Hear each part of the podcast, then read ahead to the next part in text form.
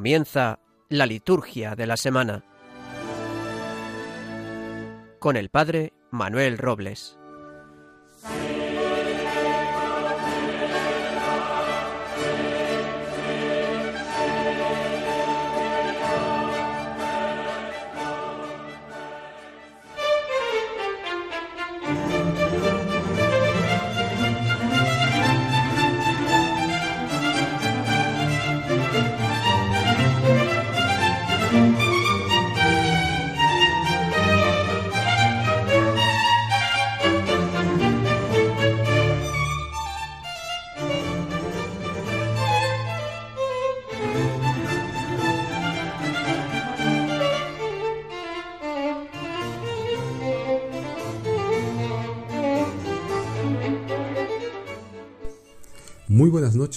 Bienvenidos a este programa especial de la liturgia de la semana aquí en Radio María, la radio de la Virgen. Nos encontramos ya en los albores de la Semana Santa, mañana domingo, domingo de Ramos, y con él empezaremos esta semana. Este programa, como os, como os digo, es un programa especial. No tendremos el curso habitual de nuestros programas sabatinos, sino que ante la inminente celebración de los días más importantes del año litúrgico, vamos a ofreceros, ofreceros un programa especial. Pues durante el recorrido de estos días santos iremos desde el Domingo de Ramos hasta el Domingo de Resurrección, repasando de la mano de la liturgia de la Santa Iglesia y de los especialistas en Sagrada Liturgia cada uno de los días santos. Pues bien, sin mayor dilación, vamos pues a empezar nuestro programa especial por Semana Santa aquí en la Liturgia de la Semana en Radio María.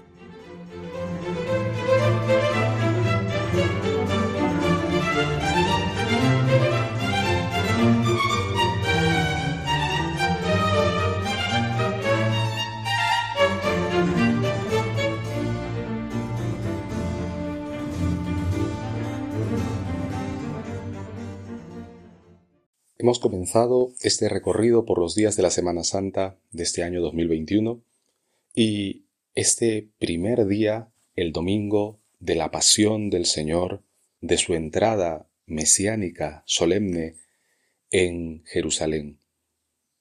Don Adolfo Lucas, que es colaborador de este programa, nos expone, nos ilustra sobre la celebración del Domingo de Ramos.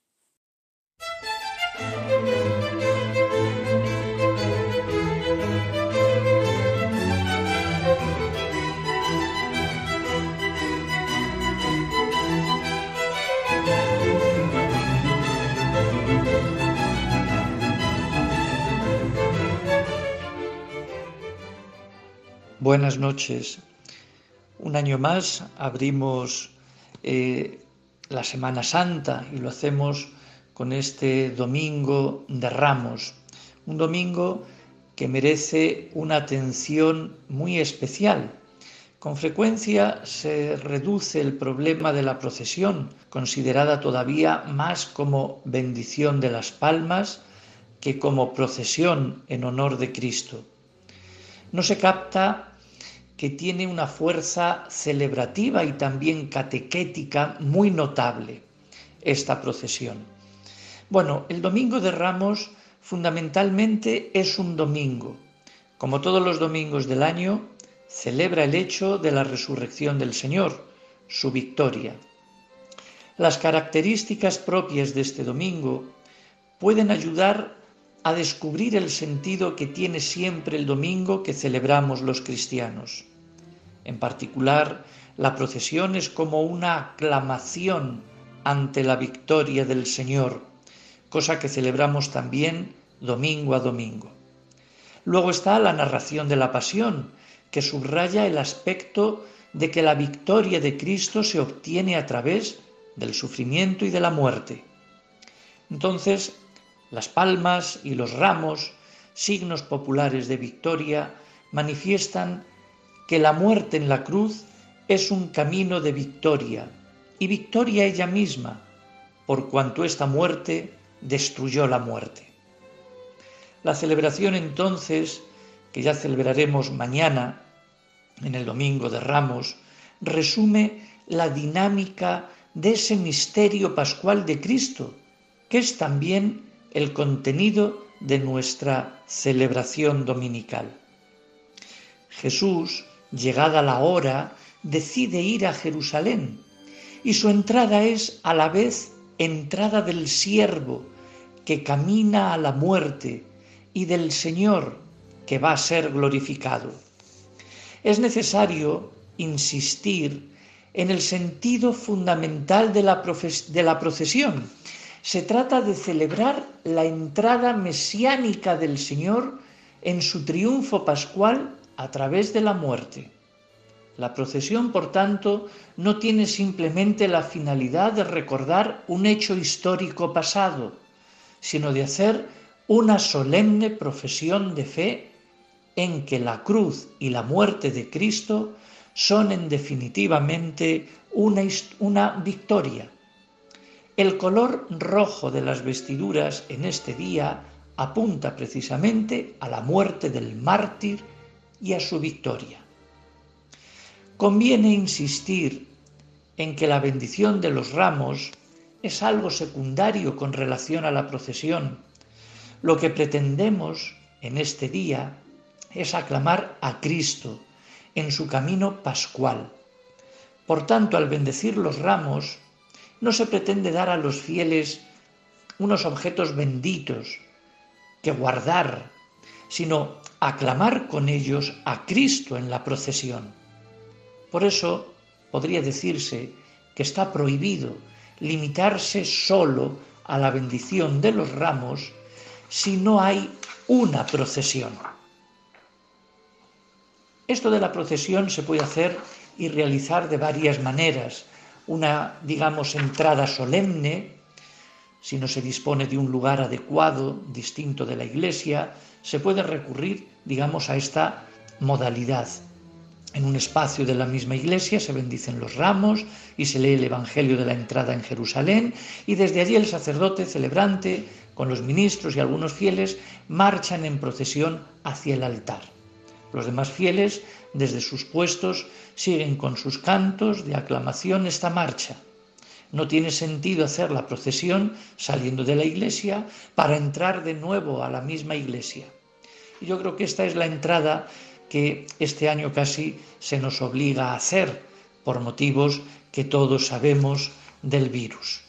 Y luego estaría otra entrada mucho más sencilla, que si no se puede hacer ni la procesión desde fuera, ni la entrada solemne desde otro espacio de la iglesia, se debe al menos dar relieve especial al canto de entrada en la misa, sin ninguna, digamos, eh, procesión. Por lo tanto, tenemos un domingo precioso para comenzar recordando esto con esa procesión de entrada aclamando a Cristo. Y luego ya por último está el cuidado de la lectura de la pasión, porque este día tiene un relieve especial. Las dos lecturas antes de la pasión, como siempre, y luego está esa proclamación de la pasión, que es un momento privilegiado de la celebración del Domingo de Ramos. Una lectura bien hecha, una lectura dividida en bloques. Incluso puede haber varios lectores, como se suele ir haciendo, aclamando, haciendo alguna aclamación de algún canto para que los fieles puedan responder. No sería de aconsejar el tomar la abreviación de la pasión, es decir, un trozo más breve ¿no? de, de la lectura, sino que al contrario, habría que leerla toda, pues para recordar precisamente este hecho de Cristo que ya nos abre precisamente a este contexto de la Semana Santa. Y luego pues no olvidar tampoco la homilía. No debe de ser muy larga porque ya la pasión ha sido larga, pero también tiene que tener toda su contundencia y su mensaje para que los fieles pues capten este sentido de este día tan importante ya a las puertas, digamos, de la Pascua. cuiden también los cantos. Pues con estas claves comenzamos entonces esta Semana Santa, este periodo tan nuestro para de nuevo eh, de aquí a una semana celebrar dignamente la resurrección de Cristo.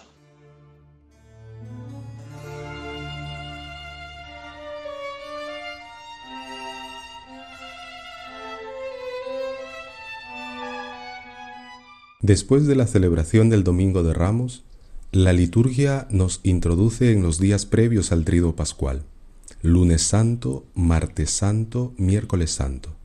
El diácono Rafael Casas, colaborador de Radio María España y también conductor de este programa, La Liturgia de la Semana, nos ofrece su reflexión sobre estos días previos a la celebración del Triduo Pascual.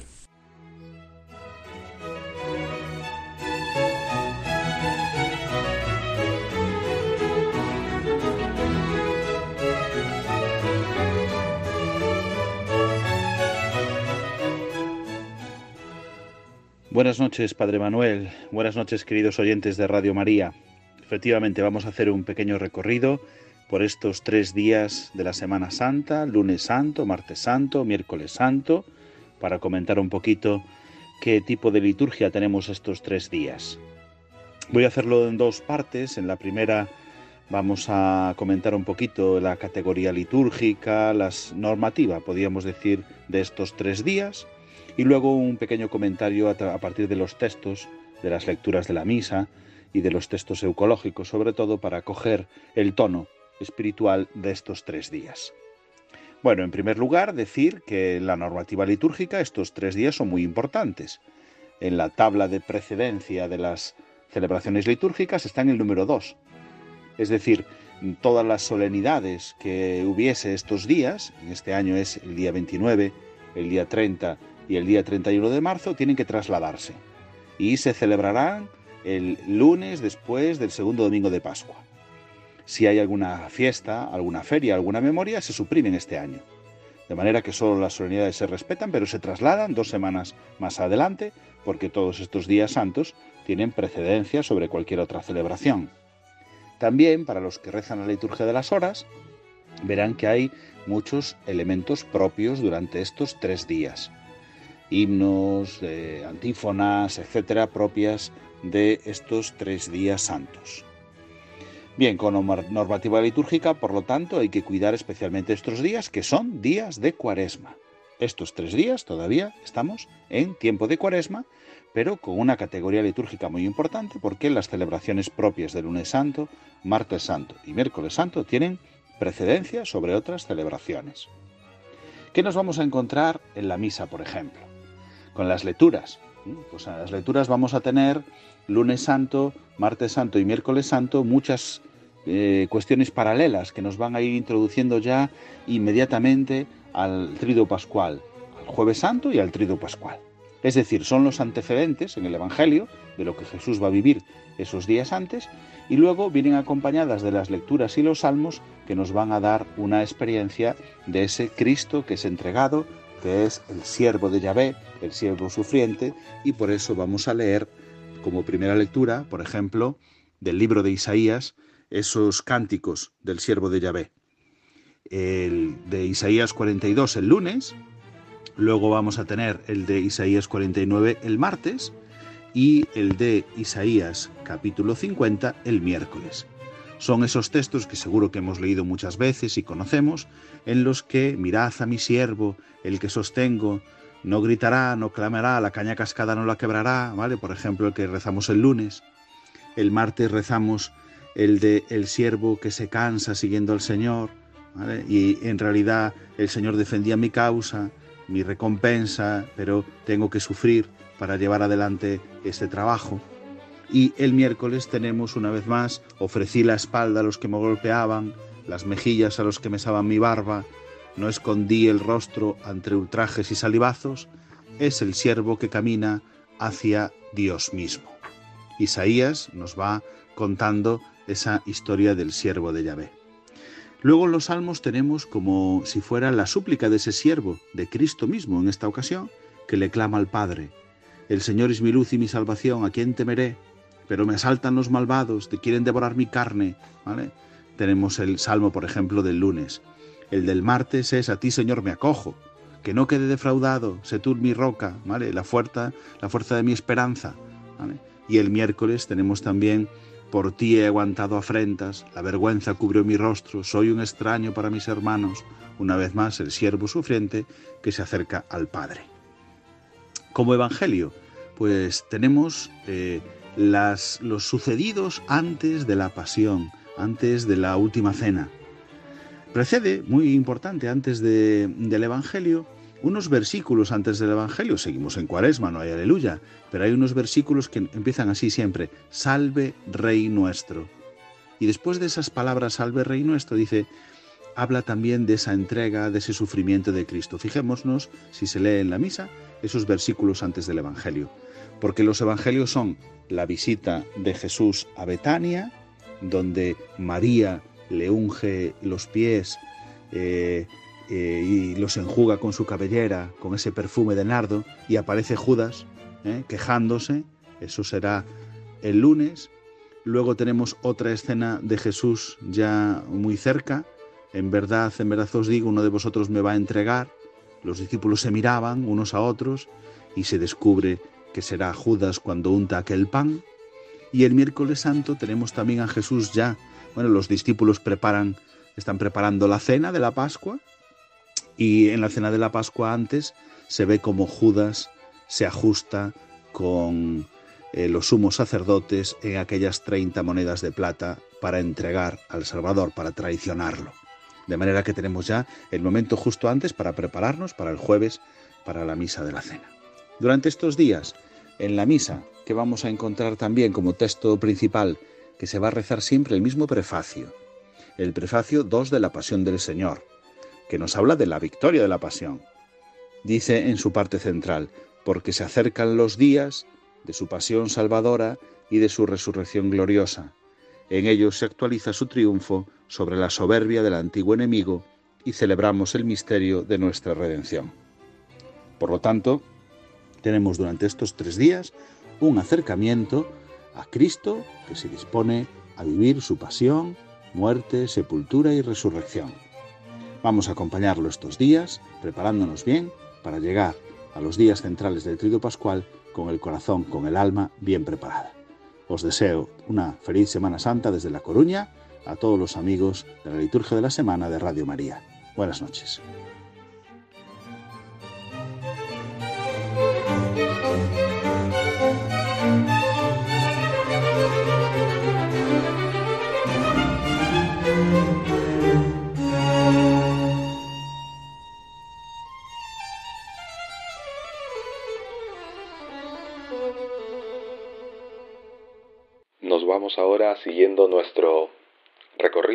Semana Santa, nos vamos a ir hasta Mallorca, a las Islas Baleares, donde está el doctor Gabriel Ramis Miquel, que nos expondrá su reflexión sobre el jueves santo por la tarde, esta celebración que se llama la Misa de la Cena del Señor Incena Domini, en la que tenemos varios acontecimientos que recordar de la mano de nuestro Salvador, Vamos pues a escuchar a don Gabriel Ramis Miquel, a quien le agradecemos desde ya su participación. Vamos a hablar del jueves santo, el primer día del triduo pascual. Pero hay que hacer, hay, hay que hablar ante todo, hay que hacer una premisa. El triduo pascual se tiene que mirar no desde el jueves santo, que es el inicio, sino desde la vigilia pascual, y así ir reculando hacia el jueves santo, que es el inicio del triduo pascual. Porque siguiendo la historia, la evolución de los, y no hay que hacer arqueologismo, pero siguiendo la evolución nos da luz sobre la celebración del triduo pascual. Lo primero que se celebra es la vigilia pascual, que dura toda la noche y que acaba con la Eucaristía, y en la cual, sobre todo, se bautizan a los catecúmenos que se han preparado para esta celebración. Lo cual nos da una pista no solo del triduo pascual, sino de toda la cuaresma, que la finalidad de la cuaresma es la preparación para el triduo, para el bautismo, es decir, para nuestra participación en el misterio pascual de Cristo, de muerte y resurrección, que celebramos y realizamos realmente en nosotros por medio de los sacramentos, evidentemente muriendo al pecado y resucitando a una nueva vida. La vigilia pascual entonces tiene esta luz de la resurrección, pero sobre todo de nuestra participación en la Pascua de Cristo. A partir de ahí se van uh, añadiendo días, el sábado día de vigilia, día de ayuno, luego el viernes y finalmente el jueves. Es cierto, el, el, triduo pascual empieza con la misa en la cena del Señor del jueves santo y termina con las segundas vísperas del día de Pascua.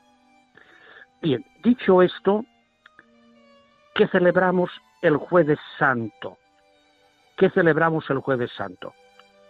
Celebramos sobre todo la última cena en la cual el Señor, la noche en que iba a ser entregado, instituye la Eucaristía dando su cuerpo y su sangre bajo las especies de pan y de vino, ofreciéndolo a Dios Padre y a los apóstoles para que ellos y sus sucesores actualizaran, ofrecieran uh, el sacrificio de Cristo, que es muerte y pasión, muerte y resurrección.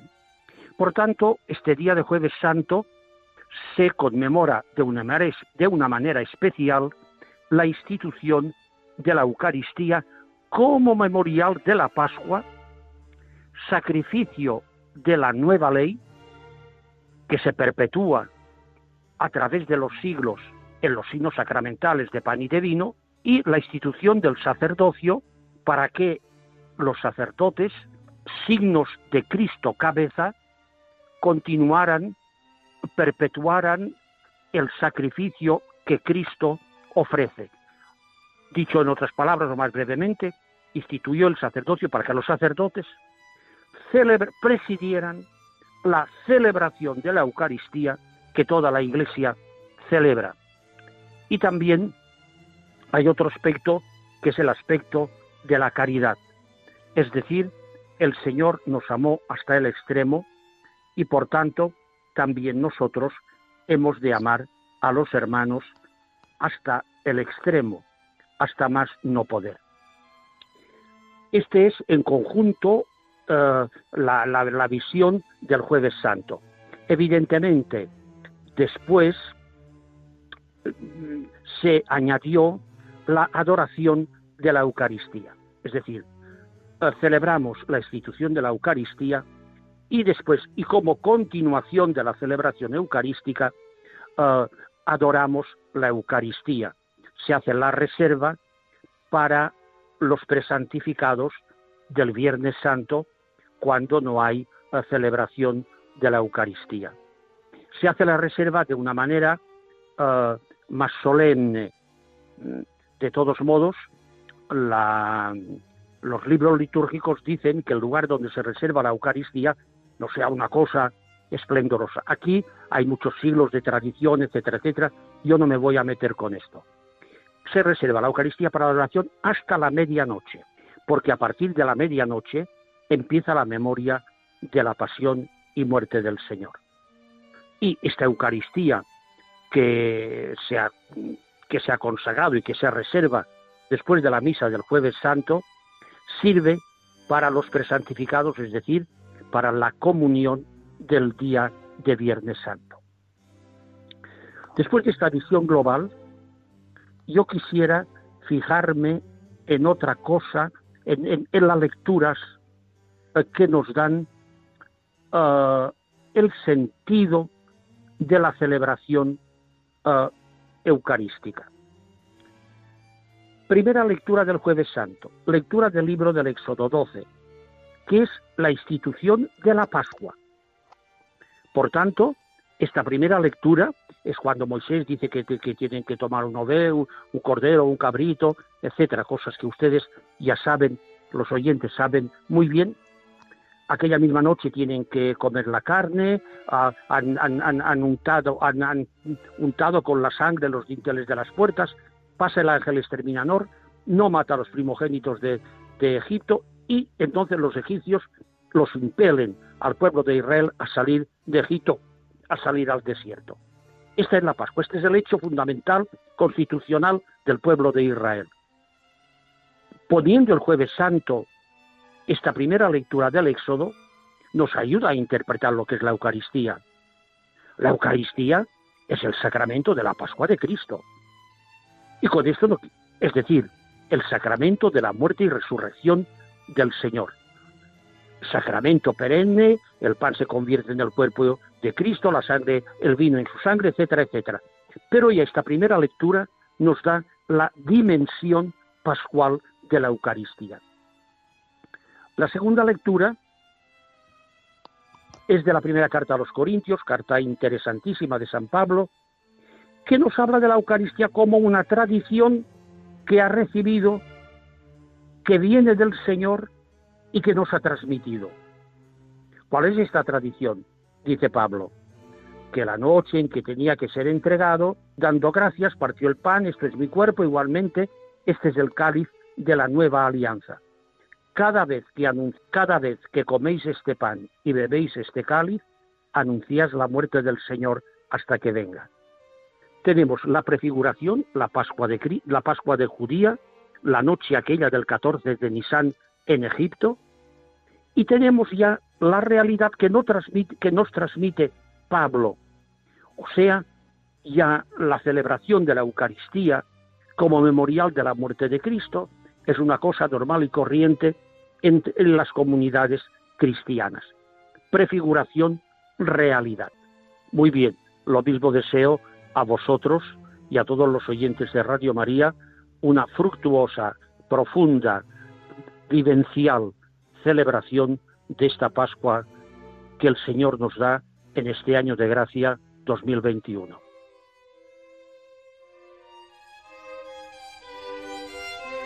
Están escuchando en Radio María la liturgia de la semana con el Padre Manuel Jesús Robles. Viernes Santo Viernes de la muerte del Señor. Una celebración que en la que se conjugan sentimientos pero también certezas, sentimientos de aflicción, de pena por la muerte de un inocente, pero también la certeza de que su muerte nos ha traído la vida, nos ha traído la esperanza y nos ha enseñado que la muerte no es la última palabra. Vamos a compartir, vamos a escuchar la reflexión del doctor Jaume González Padroz desde Barcelona, que nos hablará sobre el Viernes Santo.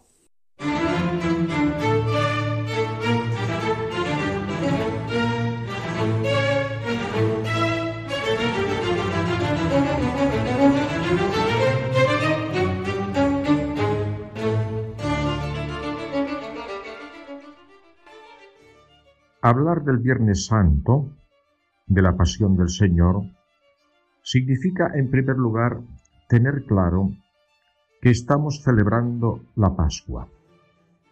Sí. Muchas veces, al pronunciar esta palabra, Pascua, solo nos viene a la mente el domingo de resurrección. Y esto es un error. Pascua no es un día, Pascua es un triduo, el Viernes Santo, la muerte del Señor en la cruz, el Sábado Santo, su sepultura, y el domingo, su resurrección gloriosa. Por tanto, también en la vida de los cristianos, cuando hablamos de que vivimos y debemos vivir la Pascua del Señor en nuestra propia carne, nuestra propia vida, a veces olvidamos que la Pascua tiene también su momento doloroso, su momento de cruz y de oscuridad, su momento de calvario y de sepultura. Celebrar la Pascua significa celebrar el paso, así como los israelitas celebraban el paso de Egipto y su esclavitud a la tierra prometida a través de la peregrinación por el desierto, así para nosotros celebrar la Pascua es como Jesucristo, pasar de la muerte, de la cruz, pasar de la sepultura, del reino de la muerte, a la vida, a la gloria, a compartir la condición gloriosa que el Señor nos ha ganado en su redención. Todo esto es lo que se pone de manifiesto en la liturgia del Viernes Santo de la Pasión del Señor. Es una liturgia que celebra precisamente también cómo a través de la muerte en cruz, la Iglesia conmemora el nacimiento de sí misma, porque del costado de Cristo dormido en la cruz nace el sacramento de la Iglesia. Siguiendo una antiquísima tradición, en este día la Iglesia no celebra la Eucaristía. La Sagrada Comunión se distribuye a los fieles solamente durante la celebración de la Pasión del Señor, aunque puede darse también la comunión a los enfermos. El viernes de la Pasión del Señor es un día de penitencia obligatorio para todo, para toda la Iglesia, por medio de la abstinencia y el ayuno según las normas establecidas. Digamos también que la celebración de la pasión del Señor ha de tener lugar después del mediodía. Dice el misal y la carta sobre las fiestas pascuales, estos dos textos que yo recomiendo que se lean para que podamos comprender la profundidad de esta fiesta y de todas las fiestas pascuales. El misal y, como digo, esta carta de la Congregación del Culto Divino sobre las fiestas pascuales del año 1988. Muy interesante. Pues bien, estos textos nos dicen que la celebración de la Pasión del Señor ha de tener lugar después del mediodía, sobre las 3 de la tarde, aunque por razones pastorales se puede elegir otra hora más conveniente, desde el mediodía hasta el atardecer, la hora límite que fijan los textos es la de las nueve de la noche. La celebración del Viernes Santo está distribuida en estas tres partes, la liturgia de la palabra, la adoración de la cruz y, como hemos dicho, la Sagrada Comunión. Tres partes que vienen de una antigua tradición de la Iglesia y que deben ser conservadas con toda fidelidad. Esta liturgia empieza con la prostración del sacerdote y de los ministros que entran en silencio y ante el altar se postran, después de hacer la debida reverencia, rostro en tierra. Esta prostración, nos dice la carta citada sobre las fiestas pascuales, significa tanto la humillación del hombre terreno como la tristeza y el dolor de la Iglesia. Mientras el sacerdote y los ministros están prostrados, los fieles se arrodillan y oran en silencio. Las lecturas deben ser leídas por entero. Las lecturas son del capítulo 52 y 53 del profeta Isaías como primera lectura, el siervo sufriente, el siervo que cargó nuestras enfermedades y tomó sobre sí nuestros dolores, esta espléndida profecía del Cristo en su pasión, acompañado del Salmo 30, In manos tuas, Domine, comendo spiritum meum, en tus manos, Padre, encomiendo mi espíritu. La carta a los Hebreos, del capítulo cuarto y cinco, nos indica de qué manera el Hijo aprendió desde la obediencia precisamente a ser el Salvador, a ser el sacerdote que se convierte en fuente de salvación eterna para todos aquellos que se le someten. Y después del versículo antes del Evangelio tomado del cántico de Filipenses, Cristo se hizo por nosotros obediente hasta la muerte y una muerte de cruz, después tenemos el Evangelio de San Juan. El Evangelio de San Juan, que es precisamente un, el relato de la pasión, según el cuarto evangelista, un relato en el que queda clarísimo que Jesucristo es precisamente el Rey, y lo dice de forma explícita en su diálogo ante Pilato. Tienes razón, yo soy, yo soy Rey. En esta lectura del Evangelio de la Pasión según San Juan, comprendemos claramente que estamos celebrando la Pascua. Después vienen las, la oración universal, solemne, larga, con grandes intenciones, y después de ello la adoración de la cruz. Esta adoración de la cruz que tiene que ser un momento espléndidamente meditativo, adorante, para acabar la liturgia con la comunión, esta comunión que tomamos de la reserva eucarística del día anterior, del jueves santo. De esta forma completamos la acción litúrgica del Viernes Santo de la Pasión del Señor. Un día para celebrar la Pascua de Cristo y nuestra propia Pascua en profundidad, en silencio, en meditación y con una oración agradecida por todo lo que el Señor ha hecho por nosotros.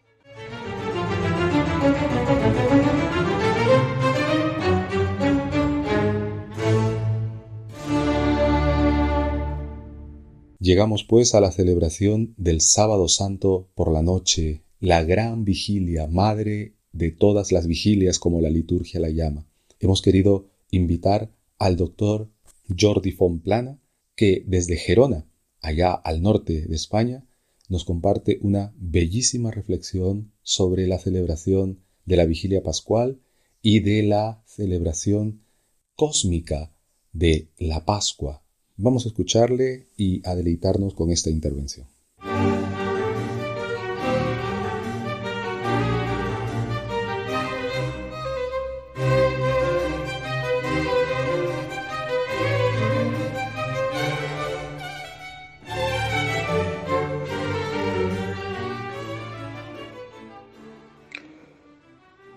Para explicar un poco el esquema o el contenido de la vigilia pascual, nos hemos de adentrar ante todo en la historia bíblica, sobre todo del Antiguo Testamento, donde encontramos en cierta forma la figura de lo que será después la realidad en el Nuevo Testamento.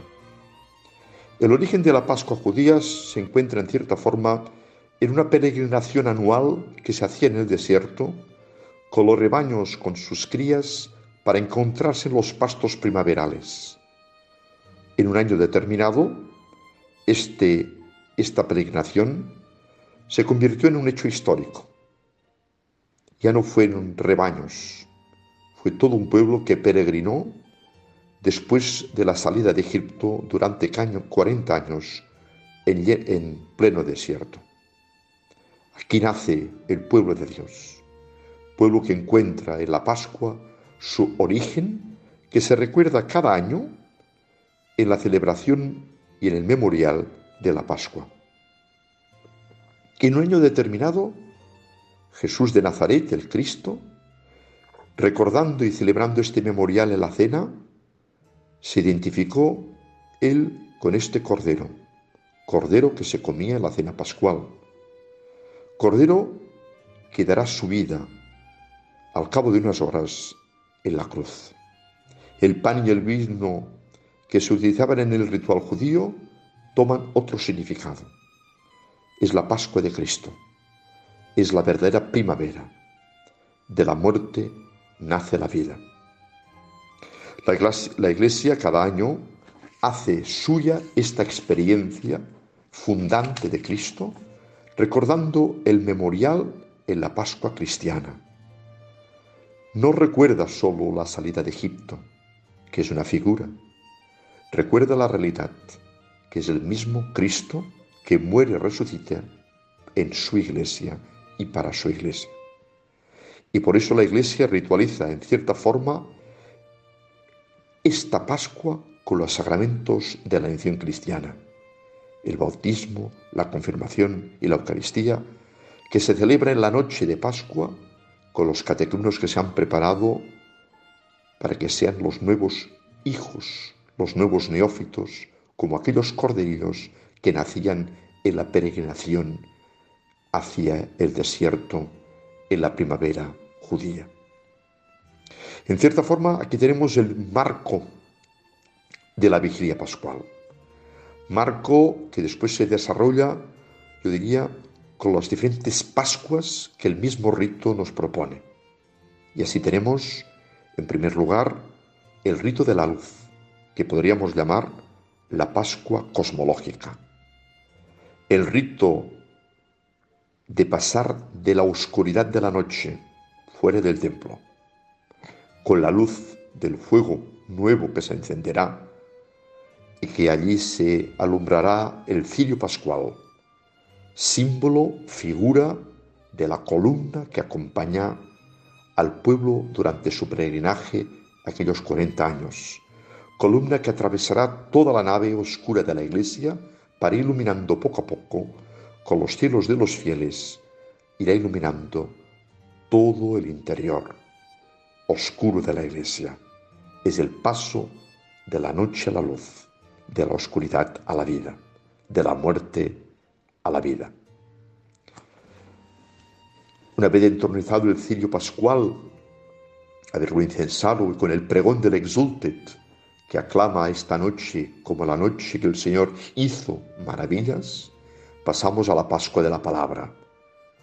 Un itinerario que desde el Génesis, pasando por el Éxodo, llegando por los profetas, hasta llegar al anuncio de que Cristo ha resucitado, pasando también por San Pablo, todos los que habéis sido bautizados, habéis sido sepultados en la muerte de Cristo para resucitar.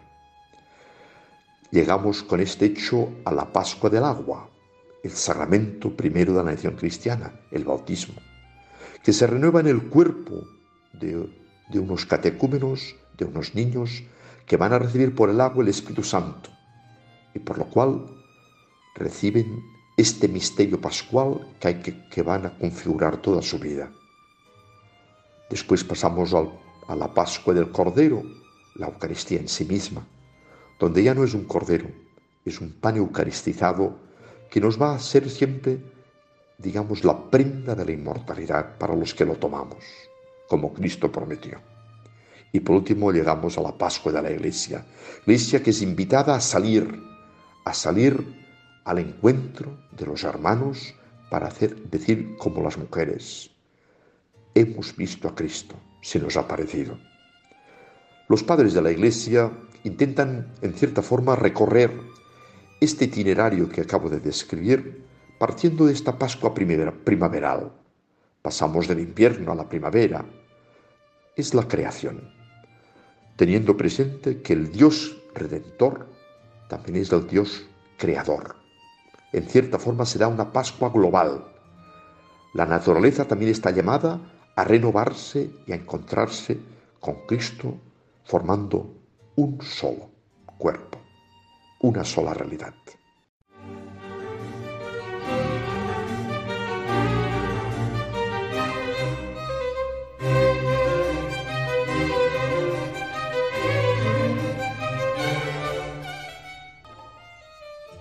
Concluimos nuestro recorrido por los días de la Semana Santa y llegamos al día más importante del año, al domingo de Pascua. Desde Barcelona, el doctor Gabriel Seguí Trubat nos alcanza su reflexión y felicitación por este día.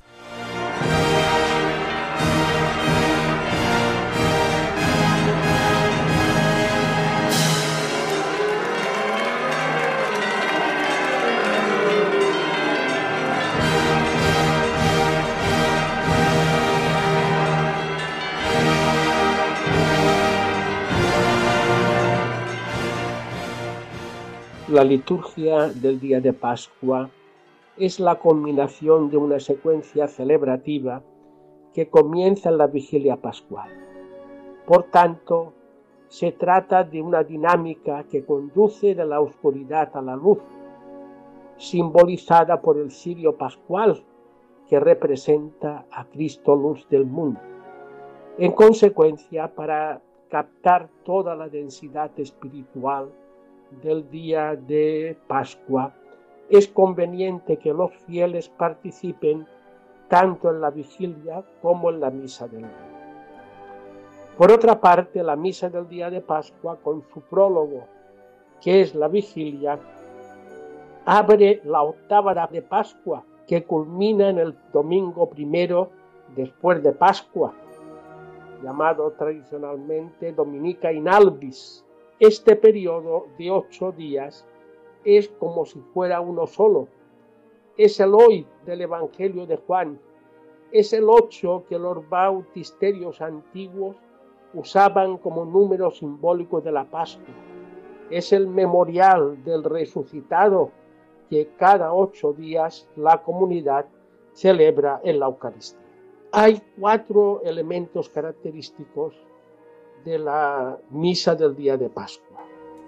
En primer lugar, el Gloria Solemne, que enlaza con el del día de Navidad, porque el día de Navidad es el momento en que se nos anuncia la Pascua.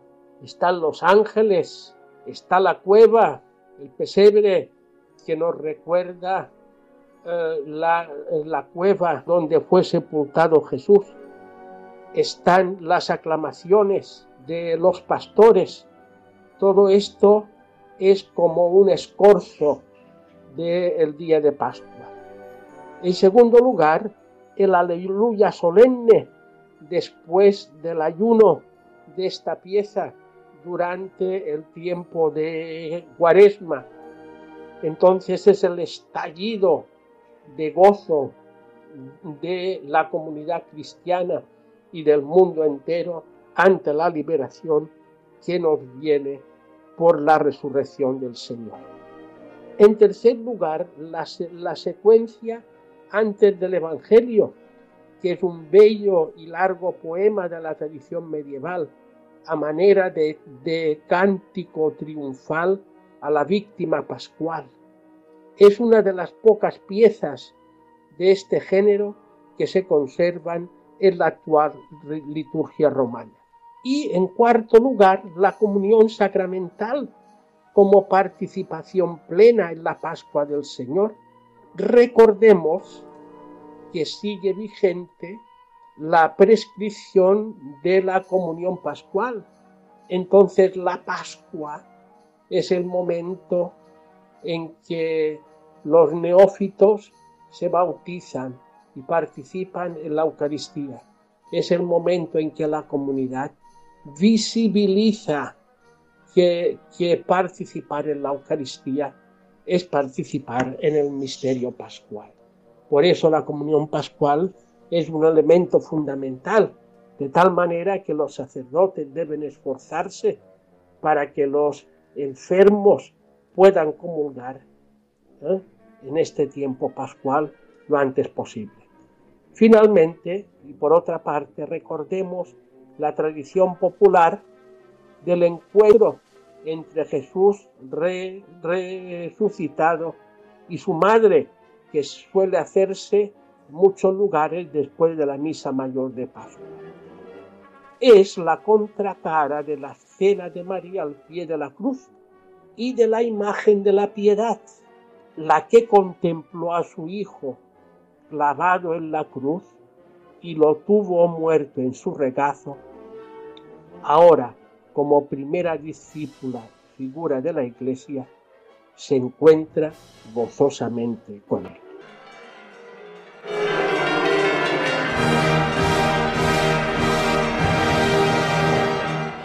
Llegamos al final de este programa especial en el que hemos compartido con diferentes especialistas en liturgia, sacerdotes, un diácono, los diversos días de la Semana Santa. Hemos hecho este recorrido día tras día de estos días santos, desde el Domingo de Ramos hasta el Domingo de Pascua.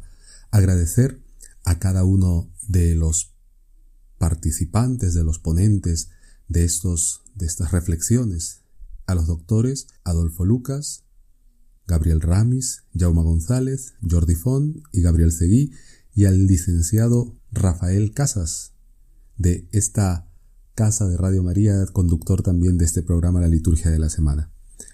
También, ya al terminar, enviar unos saludos afectuosos a don José Dieguez, que está sintonizando también este programa de aquí de la Diócesis de Málaga, a Inma, a Conchi Ramos, que todos los sábados también escucha este programa, a los fieles de la parroquia del Santo Ángel, aquí en la zona de Alcaucín, desde donde se transmite este programa, a Rosa Jiménez, a Fernando, allá en Barcelona también enviar saludos a la residencia María Reina, especialmente a Antonia Kerr y a cada una de las religiosas.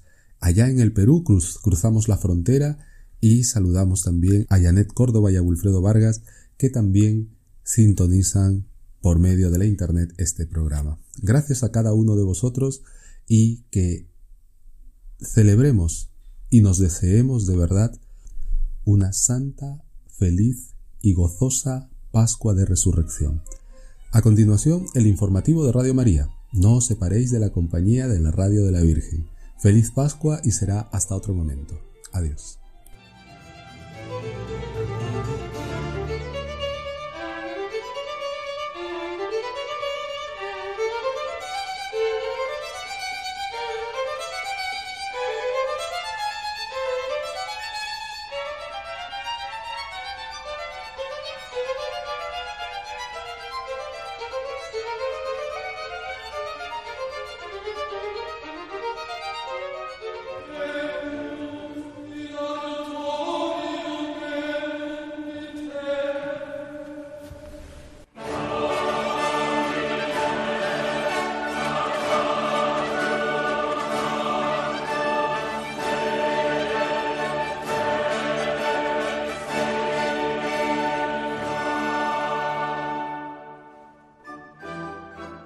Han escuchado la liturgia de la semana